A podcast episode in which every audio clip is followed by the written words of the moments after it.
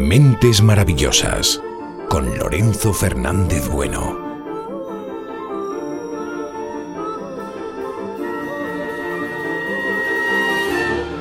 Hola, ¿cómo estáis? Ya os he comentado en semanas anteriores que esta sección lleva este nombre, porque no deja de ser un homenaje, guiado por la curiosidad que me provocan aquellas personas que tienen la capacidad de aportar algo diferente. Y si alguien lo hizo como nadie, ese fue el matemático estadounidense John Forbes Nash, del que ya sabéis que fue diagnosticado de esquizofrenia paranoide, y aún así, este genio fue capaz de doctorarse en la Universidad de Princeton a los 21 años y de lograr décadas después, en 1994, el Premio Nobel de Economía. Y como ya sabéis, este verano tengo el objetivo de acercaros a esas mentes maravillosas que generalmente no son conocidas más allá del ámbito laboral que desarrollan y que a mí me generan tanta admiración como curiosidad. Por eso quiero que los conozcáis, aunque me da que nuestro siguiente invitado es de sobra conocido, especialmente por quienes os acercáis cada semana a la ventana de la 2 de Televisión Española para seguir sus pasos en un país mágico, o quienes además tenéis la fortuna de hacer doblete con el otro espacio que dirige y presenta, este en Castilla y León Televisión, Contigo Pan y Magia. Es un tío de los que al verlo ya sabes que te va a transmitir buen rollo. Sus méritos son muchos, y de ello os vamos a hablar en los próximos minutos. Pero antes, si os parece, escuchad. Tarazona es hoy nuestro destino mágico. Conoceremos el motivo de la extraña ubicación de su catedral. Esto se cree que era porque el lugar donde se encuentra hoy en día la catedral era el lugar sagrado más antiguo de, de Tarazona. Visitaremos uno de los palacios con más historia de Aragón, en donde nos mostrarán grafitis grabados por los presos en el siglo XVI y hasta algún conjuro mágico. Ay, que me he quedado sin palabras. Y es que la magia será protagonista en nuestra visita a Tarazona, donde el mago Pepín Banzo se lo hará pasar fatal a Miguel de Lucas. Vas Macarena, Fakir. Claro, pero esto es una bola con, con agujas. Ah, ponta, aprieta, aprieta fuerte. Para recuperarnos de tantas emociones, nos deleitaremos con un delicioso ternasco de Aragón y visitaremos el primer monasterio cisterciense de la comunidad donde nos mostrarán la piedra de la mesura. Sería como la mesa de trabajo del maestro de obra. Tras lo cual, y para terminar nuestra aventura por tierras aragonesas, conoceremos a los dos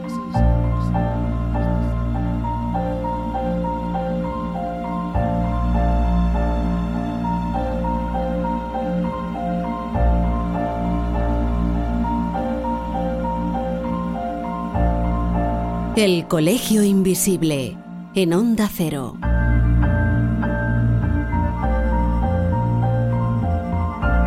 Bueno, pues la persona que acabáis de oír es un referente en el mundo de la magia y de la televisión.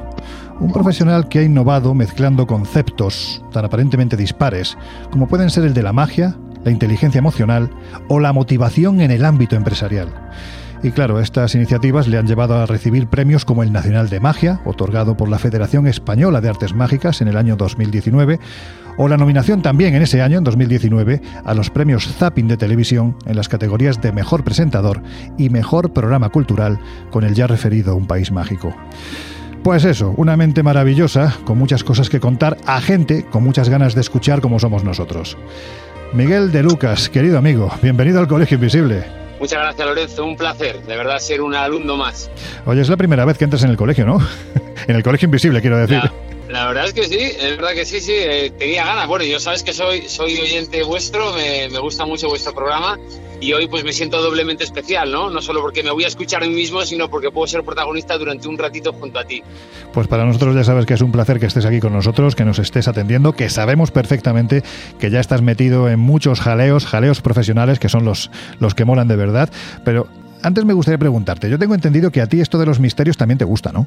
Bueno, a mí me encantan. De hecho, tengo, tengo un ranking de, de, de misterios, ¿no? A mí el tema de ovnis, ovnis y humanoides son mis dos temas pre preferidos y de hecho los viajes yo los mido siempre por, por, por podcast, ¿no? El colegio, como es el, el, colegio invisible, ¿no? Tengo que hacer un viaje nacional, pues digo, bueno, pues mira, con un colegio invisible me vale, tengo que ir a, tengo que ir a un sitio más lejos, pues me tengo que bajar dos o tres para, para que, que me llegue. Y para mí es un, es un, es una manera de vivir el presente, ¿no? Esto que es tan importante y que es una frase hecha, pero que en realidad no lo es. A mí escuchar misterio me hace vivir el presente y por eso es tan bonito para mí. Oye, qué gusto de escucharte, de verdad. Además, diciendo estas cosas, porque además sabemos que eres buen consumidor de, de podcast, de, de, grandes compañeros como La Escóbula de la Brújula, como Miguel Blanco y su, mm. bueno, en fin, su fantástico espacio mm. en blanco. Ahí yo creo que, que, que unimos ¿no? La, la forma de pensar y también los gustos. Pero vamos, si te parece, a tus inicios. Vaya pregunta que te voy a hacer ahora, que yo sé que es complicada y que nos llevaría seguramente mucho rato, pero ¿cómo entra la magia en tu vida? Porque yo entiendo que estas cosas pasan cuando uno es niño y no es muy normal que siendo crío ocurra esto, ¿no? De repente te intereses por un concepto tan maravilloso y a la vez tan complejo como es la magia. Pues mira, eh, la magia entró en mi vida gracias a un, a un mago ya fallecido, Maño, eh, Pepe Carroll. Eh, cuando yo era un niño, a mí la magia no me gustaba demasiado, digamos, pero siempre que este mago salía en la tele, mi padre, que en paz descanse, me avisaba por la ventana cuando los niños todavía jugábamos en la, en la calle y nuestros padres nos avisaban para comer y para, para cenar por la ventana, pues me avisaba y me decía, oye, sube, que está el mago que te gusta en la tele. Y yo subía corriendo, corriendo para, para grabar en VHS lo que este señor hacía, ¿no? Y yo ahí no me fijaba en lo que es la magia, de hecho no tenía recursos para saber lo que era la magia. Yo ahí lo que me fijaba era en la manera que él tenía de comunicar y cómo integraba a las personas que sacaba al escenario en ese contexto mágico. Eso creó en mí una semillita y fue poco a poco pasando el tiempo, el tiempo, hasta que al final decidí ya formarme de manera, digamos, oficial en la escuela que dirige la hija de, de Juan Tamariz en, en, en Madrid. Y ahí fue ya cuando la magia pues me invadió totalmente. Claro, aquí la cuestión es en qué momento es en el que tú eres consciente de que te quieres dedicar precisamente a esto, vamos, de que quieres orientar tu vida hacia el mundo de la magia. ¿Tienes un recuerdo de decir, bueno, pues fue justo a raíz de ver algo que hizo precisamente Pepe Carroll en un momento determinado? ¿O es algo difuso? Yo creo, creo que es algo difuso, porque, porque en realidad, como, como te digo, me, me, me, gustaba todo lo, que, todo lo que tenía que ver con la integración de los procesos de, de, comunicación, que yo en aquella época evidentemente no tenía ni idea de que se llamaban procesos de comunicación, ni mucho menos, pero, pero me parecía increíble cómo era capaz de hacer reír a la gente continuamente, pero luego cuando había que, que hacer magia, cambiar la entonación, cambiar su cuerpo, cambiar todo para volver a atraer la atención. De hecho, actualmente la mayor parte de mis formaciones que comparto con, empresas de todo tipo, tanto en España como fuera, las baso en muchas ideas que yo aprendí de, de niño cuando vi a Pepe Carroll. Oye, tu especialidad es la cartomagia, el mentalismo, la magia de cerca, pero no me resisto a recordar, porque tú ya lo has hecho, ¿no? Que, que, alguien que trabajó la magia de, no sé si se puede decir así, de cerquísima, que lo trabajó como nadie, vamos, fue el maestro Juan Tamariz, en cuya escuela, como has dicho, pues tú estudiaste, ¿no? Más allá del tan chatachán este que decía el hombre este, ¿cómo era precisamente las distancias cortas? Hombre, Juan Tamariz eh, cuando yo estaba en, en, la clase había muchos profesores que daban clase y Juan impartía algunos seminarios a los que realmente pues tuve la, la fortuna de asistir. Y Juan, bueno, pues es, es, un tipo es un tipo en la distancia. Escolar, yo tampoco lo he conocido tan, tan, tan de cerca, pero en el plano didáctico, digamos, en el profesor y alumno, además estando en el, en el colegio, pues utilizamos el término alumno, en su colegio, en su colegio, la verdad, cuando íbamos a clase, pues era, era una auténtica maravilla, solo, solo escuchar lo que él decía, solo la experiencia y sobre todo que Juan fue el responsable de, de normalizar la, la, magia, ¿no? De, aunque él llevaba la, llevaba la chistera, pero todos los magos eran como muy guapetes, ¿no? En aquella época, todas las, todas las, las referencias que nos llegaban del extranjero, pues eran magos muy, muy guapetes, muy altos, muy esbeltos, con su frac, no sé qué, y llegaba Juan con los pantalones medio caídos, con el pelo largo, y, y, y pegaba unos auténticos mazazos a, a, la gente, ¿no? Y con él yo he aprendido pues mucho, sobre todo tiene un libro publicado a mediados de los años 80 que se llama Los cinco puntos mágicos, donde de alguna manera vuelve a, vuelve a hablar de, la manera de, comunicar. De hecho, actualmente yo estoy haciendo el, el doctorado en comunicación y esta referencia de los cinco puntos mágicos de Juan Tamariz yo la utilizo y fíjate si han pasado años, ¿no? Joder yo me imagino que para los que nos dedicamos a estas temáticas, ¿no? De, de lo raro, al periodismo de, de, misterio, como solemos llamarlo, para nosotros gente, pues por ejemplo, Juan José Benítez, Fernando Jiménez del Oso, incluso hasta el propio Miguel Blanco son auténticos referentes. Yo me imagino que para un mago la figura de Tamarit es una especie de tótem, ¿no? Es que, es que no puede haber nada más alto, ¿no? Por lo menos en España. Sí, la verdad, pues en España y en mi caso, en España y en el, y en el mundo, ¿no? De hecho, vamos, Juan Tamarit ya se merece aquí un premio, un Príncipe de Asturias, un premio de este tipo, porque ha, sido responsable de que muchas y muchas y muchas generaciones nos dediquemos al mundo de la magia. Y la comparativa con el mundo del misterio, Lorenzo, es absolutamente pe- perfecta, ¿eh? porque yo a día de hoy veo muchos programas de, de Benítez, de Jiménez de, del Oso, de Alés, de un montón de gente que lo que hacían era comunicar. Al final nos dedicamos a comunicar. Yo comunico para al final sorprender, vosotros comunicáis para al final eh, emocionar, pero en esa comunicación hay un contenido, ¿no? En vuestro caso es el misterio, en, en mi caso es una historia que yo invento para, para, acercar la magia, pero es lo mismo, ¿no? En el caso de Jiménez de, del Oso, pues esa, esa, esas pausas, esas miradas que, que, que, te comían, esas respiraciones profundas, bueno, pues todo eso son, son técnicas de, de comunicación. Ojo, que no se debe equivocar con el estilo. Es decir, de nada me serviría a mí intentar imitar a Juan Tamariz, porque no tendría absolutamente nada que hacer, pero sí aprender por modelado y quedarme con aquellas cositas que Juan ha aportado y luego intentar hacer las mías. Es como si tú, Lorenzo, intentaras imitar a Jiménez del Oso, pues sería ¿no? Imposible. Pues sería imposible. Fíjate que un buen compañero también de estos temas, Manuel Carballal, siempre dice que un buen mm. investigador de estas temáticas obligatoriamente tiene que saber pues, pues cómo funciona el mundo de la magia, ¿no? Porque muchas veces detrás de nuestras temáticas hay eh, fraudes perpetrados por gente que sabe manejar muy bien los hilos,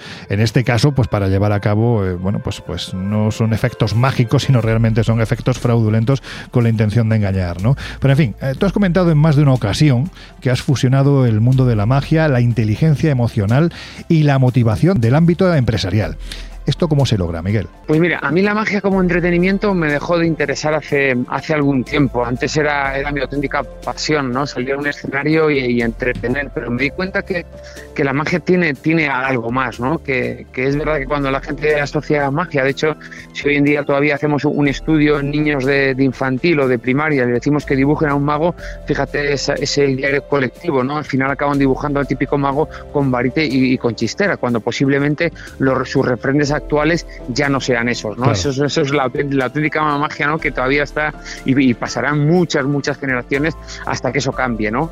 Pero sí que es verdad que sí que es verdad que, que a mí la a mí la magia eh, se me quedaba corta como, como, entretenimiento y empecé y empecé a estudiar los procesos psicológicos que en el cerebro se, se daban eh, se daban. Esto me llevó a estudiar mi tercera carrera que es psicología y ahí en, en primer curso descubrí una asignatura que se llamaba percepción, atención y memoria que me emocionó tanto que en la segunda clase me tuve que salir, porque digo, es que no puede ser esto, o sea, lo que está diciendo este hombre es lo que yo eh, eh, eh, aplico, aplico, ¿no? Y a partir de ese momento ya fue el culmen, ¿no? Yo dije, esto es lo mío y tengo que empezar a, a, ver de qué manera podemos, podemos apelar a esa mejor versión que tenemos, que tenemos nosotros mismos, porque al final hacer la magia, hacer magia es hacer lo imposible, ¿no? Y para hacerlo lo imposible, como les digo yo en las empresas, ¿no? Y cuando hago conferencias para público abierto, es una, es una fusión, es una mezcla, es un entre la aptitud con P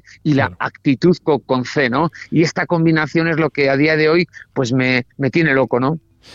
Tú colaboras con muchas causas sociales, tanto en España como en el extranjero, poniendo además este don que tienes, porque es un auténtico don, al servicio de personas que no lo están pasando bien muchas veces, fíjate, Miguel, los que nos dedicamos a, a, la comunicación, porque al fin y al cabo, como bien dices, todo está interconectado, ¿no? Todo es comunicación. Pues nos quedamos con momentos puntuales en los que de repente estás hablando de una investigación que has realizado para un foro muy determinado y se te acerca un chaval y te dice, oye, yo, gracias a lo que he escuchado, pues de repente me has metido el gusanillo de querer dedicarme al periodismo. Y son momentos en los que te sientes, bueno, más que realizado. Yo te pregunto, porque a mí la magia me parece fascinante. ¿Qué se siente, por ejemplo, al contemplar la mirada alucinada de un niño que se enfrenta por primera vez a tu magia? Uf, pues no sé, es una pregunta, es una respuesta indescriptible, ¿no? Mira, el, en, cuando sucedió el, el, fatídico terremoto de Puerto Príncipe en, en Haití, yo fui uno de los primeros artistas que, que, llegó allí y mi objetivo, fíjate, por aquel entonces, que yo no lo entendí y lo entendí cuando, cuando llegó la, la pandemia a España, mi objetivo era a través de la magia captar a niños y a jóvenes para que eh, pasaran a formar parte de un programa de lavado de manos. Fíjate, Lorenzo, Joder. qué cosa. Yo decía, joder, y estoy yo ahí eh, eh, para que se vengan a lavar las manos. Claro, luego cuando llegó el virus a España, yo dije, a, ate cabos, fíjate, ¿eh? ate cabos, porque fíjate qué importante es la higiene. Claro, era una manera de, de que una vez que llegó el terremoto y arrasó con, con la ciudad, pues que de, de de, de, de, parar ¿no? la transmisión, lo, los contagios y las infecciones. Claro. ¿no? Entonces yo recuerdo, recuerdo en una de las calles de, de Puerto Príncipe cómo, cómo eh, una pareja de señores se habían hecho cargo no solo de sus hijos, sino también de, de, otros niños que allí estaban, vecinos de toda la vida, cuyos padres estaban en paradero desconocido y habían puesto unas tiendas de campaña. ¿no? Entonces yo me acerqué allí y, y, y, en, y entonces en ese momento yo no tenía pensado hacer magia porque iba de camino y con unas piedras intenté sacarle una, sacarle una piedra de, de, la oreja, hacerle desaparecer, que una piedra pasara de, de, mano a mano. Y todo eso a mí me dejó, o sea, me dejó completamente marcado que hasta me emociono cuando lo, me emociono cuando lo, cuando lo digo porque, porque es la hostia, que, que, que, a día de hoy todavía, todavía eh, eh, pasen, pasen estas cosas, ¿no? Pasen estas cosas y que, nosotros como europeos vayamos, lo vivamos, nos montemos en un avión y seis horas después todo, todo se ha olvidado, ¿no? Y eso es lo que realmente me, me, me, me, duele de eso. Esas imágenes a mí ya se me han quedado marcadas de, de, por vida y, me han hecho, y me han hecho ser sin ninguna duda una, un, una mejor persona. Estoy convencido de ello. Dice otro querido compañero, Miguel Blanco, que cuando uno viaja a lugares tan complicados, ¿no? como el que acabas de relatar, y te vuelves con esa maleta llena de emociones, comenta Miguel que, claro, en el caso de la gente sensible, de la gente sensible, la gente sensible de verdad, el cuerpo va en avión, pero el espíritu viaja por tierra y tarda bastante en llegar hasta que consigues asimilar todo lo que has vivido, ¿no? Sí, pues sin duda, yo creo que no, yo creo que al final, pues al final la, la inercia europea pues te hace te hace otra vez volver con, con los problemas que nos, que nos generamos, que nos inventamos y que, y que realmente no lo son, no lo son tanto. Eh, es verdad que con el paso de, del tiempo yo he intentado hacerme un poquito más duro porque, porque es que allá donde iba me, me daban, me daban por todos por, me daban claro. por todos los lados, ¿no? Iba, su, sufría tanto que yo no sé si, si, al final me, al final me merecía la, la, pena, ¿no? Cuando, cuando mi puesto al final lo podría ocupar otro compañero que fuera, hiciera magia, cumplía con el objetivo y a lo mejor no, no sufría tanto. Y bueno, a mí, a mí eso es lo que me ha pasado. La verdad que a raíz de, de, de, de ser padre, soy aún más sensible, claro. ¿no? Antes, por ejemplo, antes, por ejemplo, yo podía ir sin ninguna duda, o sea, y sin ningún problema a una planta de oncología infantil, podía estar con los padres, podría ir habitación por habitación para los niños que no se podían levantar a hacerles magia, y ahora cuando voy, eh, para mí no es lo mismo, porque no es lo mismo, porque empatizo tanto con los padres, tanto con los padres que bueno que es una cosa que, no sé que, al final pues me deja me deja emocionalmente eh, bloqueado. Pero bueno creo que al final llenamos la llenamos la, la, la, mochila no y también y también llenamos el mensaje de que no hace falta irse a Puerto Príncipe ni hace falta ir a un hospital. Yo creo que todos conocemos y más ahora a personas que no lo están pasando realmente bien y tampoco tampoco hace falta saber hacer magia no a mí muchas veces me, gusta hablar de la sostenibilidad pero emocional, es decir, un saludo a alguien que sabes que no lo está pasando bien, una pregunta genuina de cómo estás, un en qué te puedo ayudar, un, no sé, son, son pequeños detalles que yo creo que nos harían mejores personas.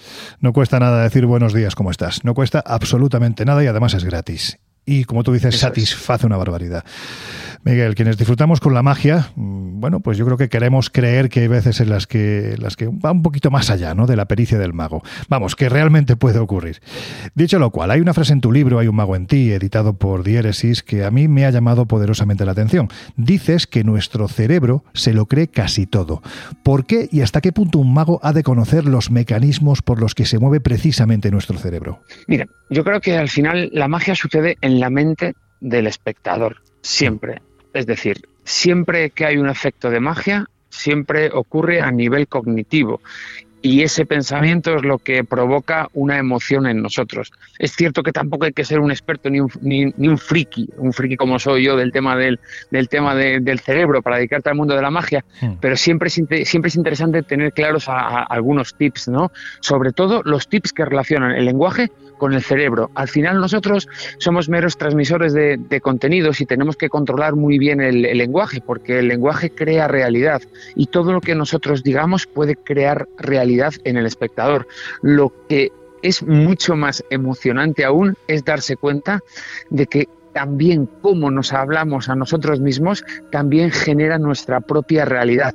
Es decir, si nosotros no nos hablamos bien a nosotros mismos, mm. no nos, no nos, vamos, a, no nos vamos a sentir bien. A veces me gusta poner el ejemplo de que te encuentras con un amigo que hace algunos meses que no ves y tú sabías que su objetivo era perder algunos kilos, estar a dieta, no sé, algo así, y lo ves y el, tu amigo te dice, oye, pues no lo he conseguido. Y tú como eres su amigo de verdad, le dices, oye, no te preocupes, lo puedes volver a intentar, has probado ir a un gimnasio o qué tal si cambias de, de, dieta, no sé, le dices un montón de cosas, pero en cambio si eres tú la persona que se salta la dieta, ¿cómo te hablas? ¿no? Te hablas mal, te hablas mal y eso genera nuestra realidad. Por lo tanto, la forma en la que nosotros hablamos y está relacionada con la programación neurolingüística es muy importante. Si te parece, seguimos con tu libro, porque, bueno, en fin, es que a todos quienes estáis al otro lado de estos micrófonos de, Onda Cero Radio, una recomendación, compradlo. Hay un mago en ti, editado por Diéresis, porque es un libro maravilloso. Es decir, lo que estáis oyendo ahora mismo, cómo habla Miguel, es exactamente igual que escribe sales con un subidón leyendo cada capítulo que es una auténtica pasada. Bueno, pues hay, que decir que, hay otro apartado de tu libro que lo titulas, mm, cuidado, eh, mi historia personal. Miguel, ¿hasta qué punto la magia te ha servido para salir de apuros? Y no me refiero a los económicos, sino a los más complicados de sanar, los apuros emocionales. Yo creo que ahí, hay un doble, hay un, doble significado, ¿no? una, doble, doble lectura. Es verdad que aprender un truco de, magia, muchas veces la gente me lo dice por la calle, es que pues, tu libro habla de, magia, no sé qué, tal. Al final, a mí me ha ayudado el ser consciente de que con mi trabajo estoy generando emociones en los demás y que además es un trabajo que yo he elegido, que lo elegí hace demasiados años, un trabajo en el que me siento bien y no me podía permitir sufrir cada vez que, subía a un escenario, porque hay muchas personas que no disfrutan en su trabajo. Yo creo que somos pocos los afortunados que disfrutamos de nuestro trabajo, pero tampoco hace falta disfrutar de la leche. Lo que hace falta es al menos no, no sufrir. Entonces, a, mí la magia eh, me ha ayudado a lo que te decía casi casi al principio, ¿no? A vivir el, a vivir el, el presente, a dejar a un lado el pasado que ya no me puede dar nada y a dejar de, inventarme cosas que la mayor parte de las veces no han ocurrido y si han ocurrido nunca han sido tan graves como yo me las había imaginado. Es decir, que a mí la magia eh, la tengo vinculada al, al momento presente. ¿no? Ahora mismo, por ejemplo, mira, tengo como 800 kilómetros por, eh, delante en los que para, sí, para empezar a grabar esta, esta séptima temporada de Un País Mágico. Que se pues dice pronto, ¿eh? Siete temporadas, wow. Sí, tengo dos maneras de tomarme este viaje. O, lo vivo minuto a minuto o empiezo a, pensar, madre mía, hasta que llegue y 800 kilómetros, ya mirar el reloj, ya mirar cuántos kilómetros. Pues no, pues nosotros ahora nos pinchamos unos colegios invisibles ahí en el coche y a, disfrutar, del, a disfrutar del viaje, ¿no? Porque al final la vida es un viaje. Oye, Miguel, te voy a hacer una pregunta que, que vas a entender perfectamente y quien quiera entender el porqué de esta pregunta, que se vaya a este libro, Hay un mago en ti porque no quiero hacer spoiler, pero ¿en cuántas ocasiones has preferido enfrentarte a un león real y no a uno imaginario? Claro, es que ese es el tema. Esto enlaza perfectamente con la primera pregunta que me hacías del, del cerebro, ¿no? Es decir, nosotros estamos programados solo para dos cosas, nada más que dos cosas, la supervivencia y la reproducción nada más. En este, en este primer ítem de la supervivencia entran todos los mecanismos de, defensa que nuestro cuerpo activa, pero ojo, activa ante un miedo, sea real o sea imaginario. Cuando nuestro cerebro nos hace, nos eh, tenemos un pensamiento, nuestro cerebro es un error, no tenemos un pensamiento, tenemos una propuesta de pensamiento que nuestro cerebro nos lanza y solo nosotros, con nuestra forma de gestionar esa información, lo convertimos en verdad.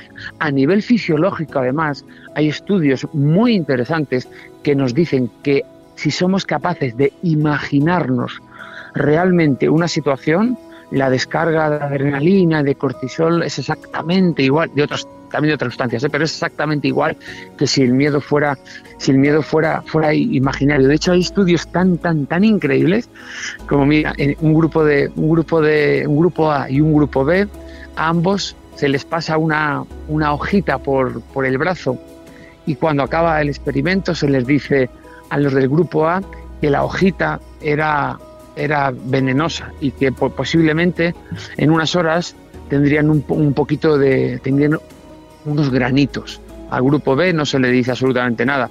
Pues es increíble cómo a este grupo A le aparecieron granitos a la mayor parte de ellos. Es decir, nuestro cerebro no, no, no diferencia, es imposible. ¿no? Si yo te digo, Lorenzo, no, no pienses en un elefante rosa, automáticamente has, has, pensado. ¿no? Eres malo. Entonces, ya no me lo voy a quitar en todo el día.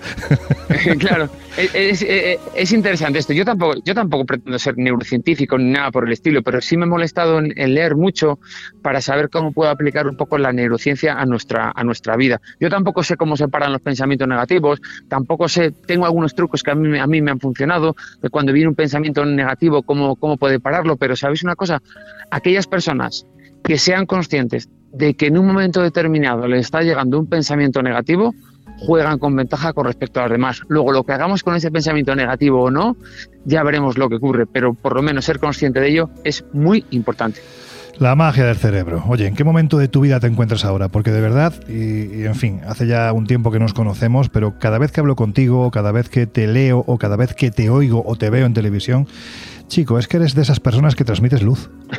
bueno, pues muchas mucha, muchas gracias, Lorenzo. Pues yo, yo estoy feliz, o sea, no, no, no puedo decir otra cosa. Tengo algunos aspectos, algunos aspectos de, de, de mi vida que posiblemente no, no irradien tanta luz, pero hago lo, hago lo imposible por, por, convertirlo en posible y sentirme bien cada día. He dejado grandes objetivos en mi vida para ser un poco más ser un poco más realista y el objetivo fundamental que tengo es levantarme todas las mañanas con ganas de hacer cosas. Y eso para mí es realmente un, un, objetivo bonito, ¿no? Porque muchas veces cuando nos planteamos objetivos, la gente, no es que yo quiero ser feliz, yo quiero ser feliz. Bueno, vamos a empezar por levantarnos mañana con, con ganas de, hacer cositas. Eso, junto a darle una buena educación y a mis tres hijos y formarles como ciudadanos libres para que decidan a quién quieren amar, cómo quieren amar, a quién quieren votar, a quién no quieren votar y dejarles que, se equivoquen y estar a su lado para ayudarles a, a levantarse cuando me necesiten, esos son, esos son mis objetivos. Todo lo demás, pues no, no, no, es importante, todo lo demás es relativo. Hoy estoy haciendo tele, posiblemente mañana ya no esté haciendo tele. Hoy estoy haciendo un doctorado, pues a lo mejor el año que viene lo acabo o me canso y hago otra cosa. Pero eso para mí no, no, es lo importante. Intento rodearme como pequeño secreto de aquellas personas y de aquellas cosas que me hacen sentir bien.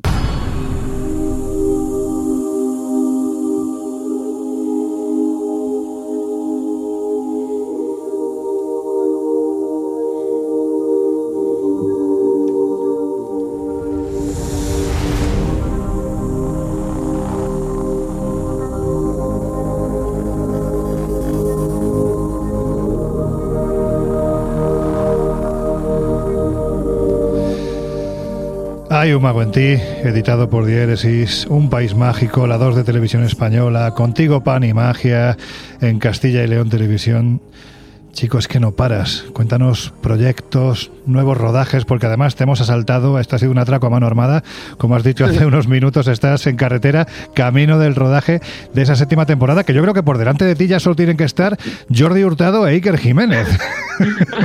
Mira, a Iker no tengo la, la suerte de, de, conocerlo personalmente, pero, pero a, a, Jordi sí, evidentemente, a ser compañero de compañero de, de cadena y muchas veces bromeamos con eso, ¿no? La verdad que yo creo que hemos dado un poquito en el clavo con el formato y al final nos hemos convertido casi en un servicio en un servicio público, ¿no? De hecho, la 2 ha de tener, ¿no? Este tipo de programas. Sí, señor. Pero es maravilloso, Lorenzo, demostrar que en cualquier lugar existe la magia. Y por mucho que estemos eh, a veces eh, revueltos ¿no? con nuestra clase política y con al final tenemos un país eh, cojonudo, si me permite la, la expresión, un Sí, país donde hay misterios en cada lugar a los que vayamos.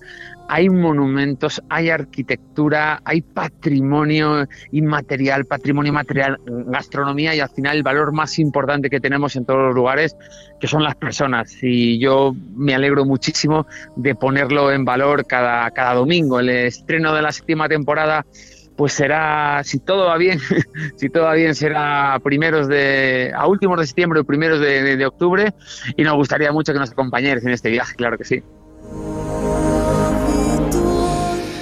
Miguel, que no te vamos a quitar más tiempo, que todavía quedan muchos kilómetros por delante. Ha sido un placer tenerte con nosotros en nuestra particular, bueno, pues esta máquina del tiempo que nos hace viajar por diferentes lugares mágicos, misteriosos, en ese rincón, ¿no? De las mentes maravillosas. Muchas gracias y, y, amigo, de verdad, que el presente y el futuro te traiga todo lo bueno que sin duda te mereces. Un abrazo enorme. Buen viaje. Lorenzo, muchas gracias. Y a la siguiente aventura, detrás de los ovnis, me tienes que llevar. Pues ahí estaremos juntos. Hasta pronto. Adiós.